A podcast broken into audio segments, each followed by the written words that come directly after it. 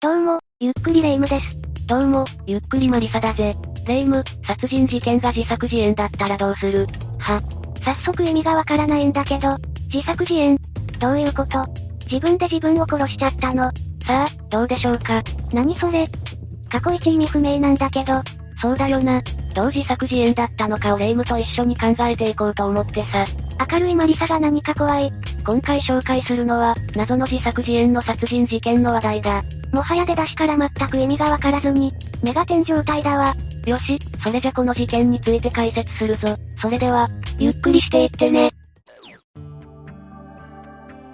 今回紹介する事件の主人公はブラド・タネスキというジャーナリストだ。お、外国のエピソードね。どこの方なのかしら。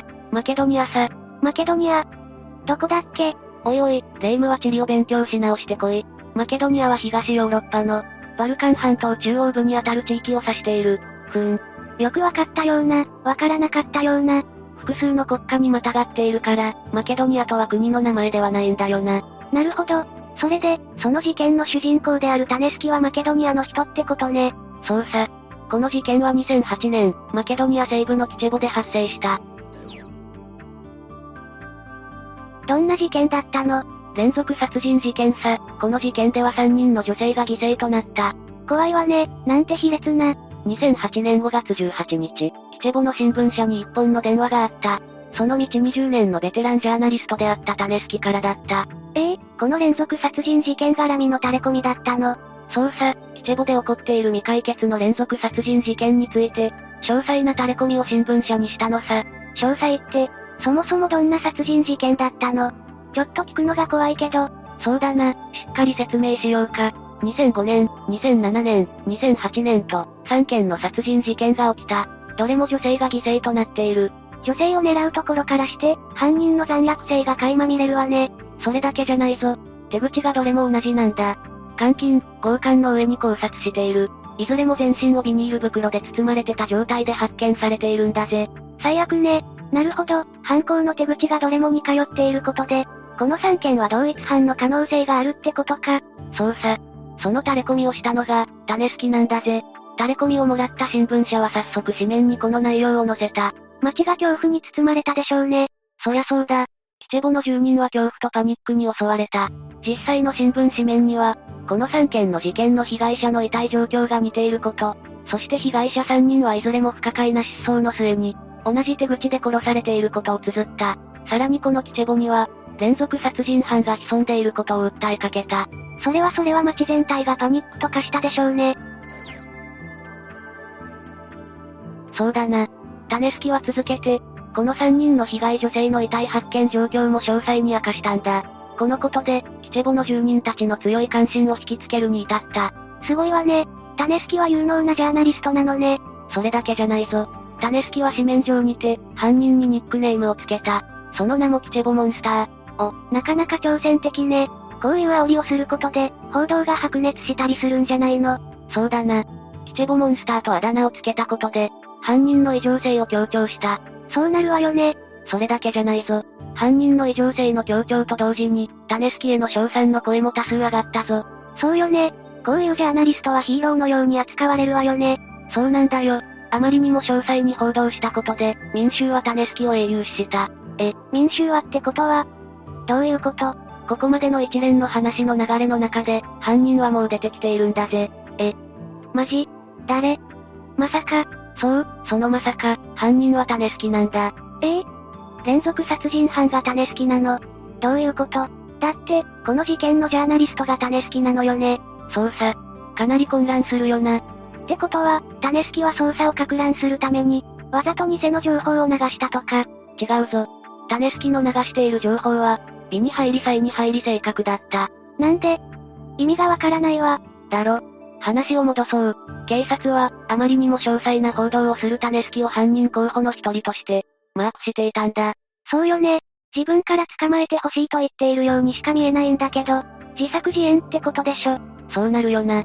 自分が今まで3件の殺人事件を犯したくせに、ニックネームまでつけるなんてやばいよな。この事件には不可解な点が他にもある。例えば被害者の遺体の発見場所さ。遺体の発見場所。どこだったの2005年の事件は新しくできるスポーツ施設の建設現場さ。 2件目の2007年の事件は、高速道路のサービスエリアのゴミ捨て場付近。3件目の2008年の事件はサッカースタジアム付近のゴミ捨て場付近。どれも人目につきそうな場所ばかりね。わざとなの。そうさ、普通そんな場所に遺体を放置しないだろ。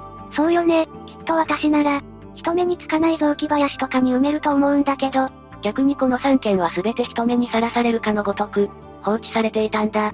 これが、種付きの報道の目的だとしたら合点がいくだろ。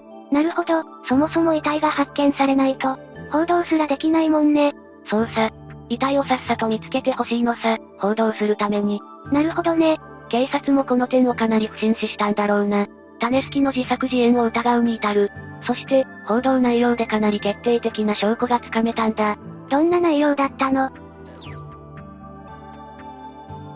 被害者殺害に使った凶器さ。電話のコードが使われ、さらにどんな形状のコードであったかも、堂々と新聞紙面に報じられていた。しかし、そもそもこの凶器の情報は警察の機密事項として扱われていた。え、ってことは、捜査、警察関係者か、犯人でないと知り得ない情報だったのさ。それをなぜか外部の記者である種好きが知っているっておかしいだろ。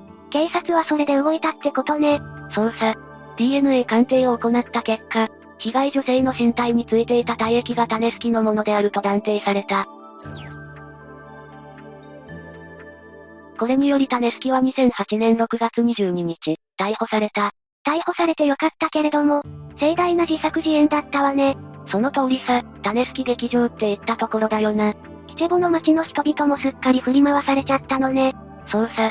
3人の被害者とそのご遺族にしてみたら、許せないよな。話を戻そう、種付き逮捕後、家宅捜索をしたんだ。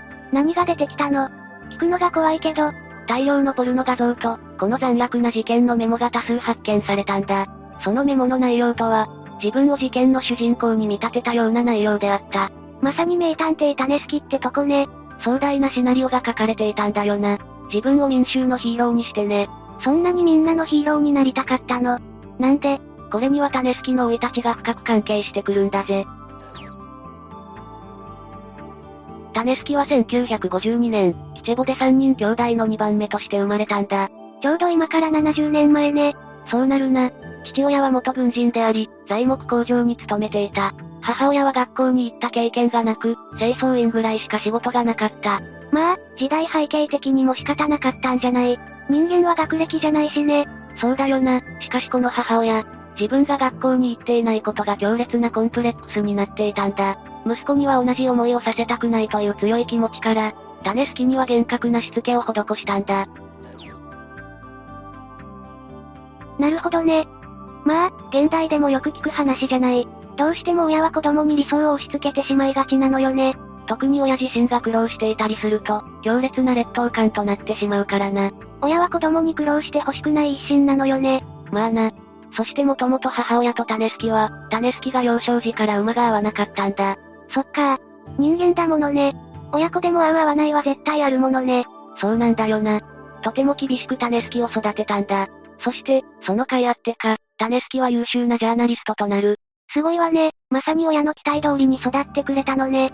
そういうことさ。しかも21歳で種好きは結婚している。ついでに二人の息子にも恵まれた。絵に描いたような順風満帆な生活ね。お母さんの厳格なしつけが実を結んだってところかしら。どうだろうな。とりあえずのところ、種好きは家族と穏やかな生活を送っていた。2004年までは。え、2004年に何があったの種好きの父親が自殺したんだぜ。え、材木工場に勤めていたっていう。そうさ。このせいで母親は自暴自棄になってしまったんだ。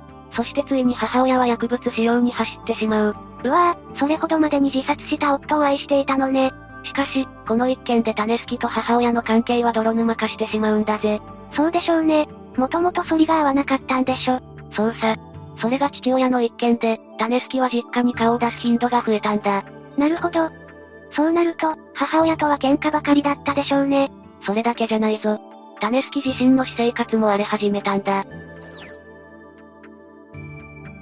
あ、何かわかる気がするわ。自暴自棄になっている母親のそれに影響されるっていうか。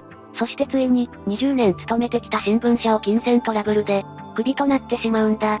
それはなんだか種好きにも同情の余地があるわね。今まで優秀なジャーナリストとして頑張ってきたんでしょう。捜査。しかし一度失墜した信用を取り戻すことは容易じゃないぞ。なんとか記者として名誉を挽回しなきゃ、って思いで、必死だったろうな。そうよね。再び新聞社に認めてもらうのは、至難の技だったでしょうね。そこで種きが思いついたのは、大きなスクープを起こすことなのさ。え、大きなスクープを起こす。自ら、自作自演。捜査、自分で本当に殺人事件を起こすことで、スクープを取り、街のヒーローになるっていう算段さ。名声を取り戻したいって気持ちは理解できるんだけど、そのための施策が全く理解できないわね。だよな。でも種好き本人は大真面目だったし、必死だったろうな。いやいや、どんなに必死でも、殺人事件を起こすのは許されないわよね。しかもそれだけじゃないぞ。この3件の殺人事件の被害者は3人ともに種好きの母の同僚だったんだ。なんと、そんな共通点があったのね。でもなんで母親の同僚をターゲットにしたの種好きの強烈な母親への恨みってとこじゃないか。学校に通えず、清掃員にしかなれなかった弱い母親を、種好きは痛烈に蔑視していたんだろうな。え、そんな理由で3人の同僚は殺されてしまったの。そうなんだ。母親のせいで、自分までジャーナリストの地位を失ってしまった。という思い込みが強かったんだろうな。親元を離れていた種好きは、人生が順風満帆だったのにね。そうさ。こんな事件を起こす前の種好きは、ジャーナリストとして評価が高かったんだぜ。事実、種好きの妻は、彼なしに、キチェボのジャーナリズムはありえない、と話していたほどだ。あら、妻の信頼は大きかったのね。そうさ。妻だけじゃないぞ、正しい報道のためならば、権力にも屈しないその姿勢が評価されていたんだ。時には家族に危害を加えてやる、と脅されてしまうこともあったけど、そういった権力にも一切屈しなかったんだ。すごいじゃない、勇敢なジャーナリストだったのね。ちなみに種好きの妻は、キチェボの町で初の女性弁護士、そして二人の息子はそれぞれ医師と言語学者となった。ええー、超優秀な一家じゃない。そう。何の憂いもない家族に見えるだろ。うんうん、外側の姿だけじゃわからないことだらけね。ところで、なぜこれほどまでの種好きの苦悩や異変を、家族は気づかなかったと思う。確かに、なんでかしら。殺人事件を画策するぐらいまで思い詰めていたのならば、家族も気づきそうなものだけど。事件を起こす前の2004年に妻は昇進のために、単身赴任をしたんだ。そして二人の息子はもう独立していた。なるほど。種好きは実質、一人暮らしだったのね。そうさ。しかし、妻とは週末は一緒に過ごすほどの、おしどり夫婦だったんだぜ。ふーん。でも結局こんな事件を起こしちゃってるわ。せめて妻に相談できればよかったのかもしれないわね。その通りさ、種好きは、その高いプライドゆえに、自分の弱いところを見せられなかったんだ。薬物に溺れた実の母親のことも相談できなかったんだろうな。辛いわね。一人で何でも抱え込んでいたんでしょうね。そうだと思うぜ。この事件を、種好きの同僚は口を揃えて信じられない、と話した。外面が良かったのかしらね。その通りさ、日頃の種好きは、理想の父親であり、理想の記者だったんだ。その仮面が剥がれてしまったってわけか。しかし、種好きは逮捕されても容疑を否認し続けたんだ。これだけ疑いようのない証拠も揃っていたというのにな。 DNA 鑑定の結果もあるんですもの。言い逃れできないのにね。そして結果として、種好きは逮捕翌日に留置所で自殺した。え、自殺そうさ。独房のバスルームにて、バケツの水で窒息死していたんだ。まあ、せめてもの名誉を保つかのごとく、殺人の起訴は免れたってことさ。名誉って、だって絶対黒でしょ。しかし残された遺書にも、私は家族を誇りに思い、愛している。私は殺人をやっていない、と書かれていたんだぜ。してなおも、理想の父親、理想の記者であろうとし続けたってことか。虚栄心が行き過ぎた結果と言えるよな。おそらくだが、種好きは自己愛性パーソナリティ障害だったと思うぜ。自己愛性パーソナリティ障害。何それ他人より優位でありたいという気持ちが極度に強いのさ。他人を陥れてでも、自分のその地位を守ろうとする傾向があるんだ。ああ、たまにいるわよね、そういう人。親からの過干渉や、逆に放置が根本原因とされているぞ。プレッシャーや認められたいっていう飢餓感が強いんだろうな。そっか、種好きは母親から過干渉されて育ったんですものね。そうだな。そしてその母親の同僚を出しに使って、自分の失った地位を回復させようとした。まさに自己愛性パーソナリティ障害の典型じゃないかと推測できるんだぜ。種好きも、周囲にせめて弱音を吐き出せれば、よかったのかもしれないわね。そうだよな。ありのままの種好きを誰かに受け止めてもらえると良かったのかもしれないよな。確かに挫折を乗り越えることも大切だけどね。それ以上に一人で抱え込まないことも大切よね。まあな、難しいところだけどな。でも、どんな理由があっても、他人を殺して自分の地位を回復させるだなんて、言語道断だわね。それは間違いないな。殺人は絶対にダメだ。そういえばマリサ、マリサは何かで認められてる。そりゃそうだ。この論理的思考、説明能力、どれをとっても一級品だろ。その自己肯定感、さすがだわ。自己愛性パーソナリティ障害とはほど遠いわね。当たり前だぜ。他人を蹴落としても無意味だからな。結局全ては自分次第なのさ。お、マリサが良いこと言った。ま、たまにはな。というわけで、今回は自作自演の殺人事件を紹介したぞ。それでは、次回もゆっくりしていってね。